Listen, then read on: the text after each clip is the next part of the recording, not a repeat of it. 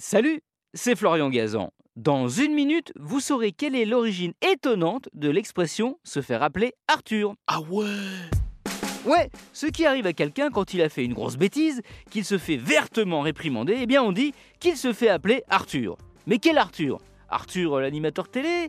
Arthur Rimbaud? Non, non, ni l'un ni l'autre, ni aucun Arthur en fait.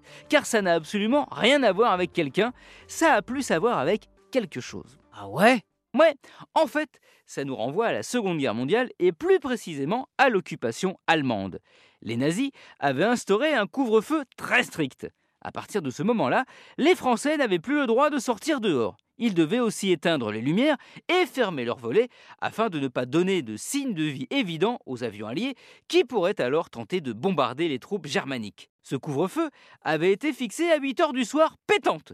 Et c'est de cet horaire qu'est née l'expression. Ah, ouais. Ouais, 8 heures en allemand, ça se dit Acht Uhr. Alors, quand quelqu'un était surpris en dehors par une patrouille nazie, il se faisait vertement reprendre et signaler qu'il avait dépassé l'heure autorisée pour le couvre-feu. Les soldats allemands lui criaient dessus Acht Uhr Acht Uhr 8 heures 8 heures Pour se moquer des réprimandes de ses occupants, les gens se la répétaient entre eux. Mais ceux qui maîtrisaient mal la langue de Goethe ont fini par la franciser et Arthur est devenu Arthur. Et donc, effectivement, quand les nazis les grondaient, bah, ils se faisaient appeler Arthur.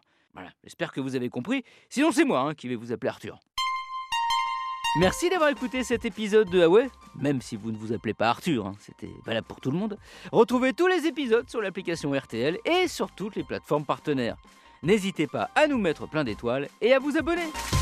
A très vite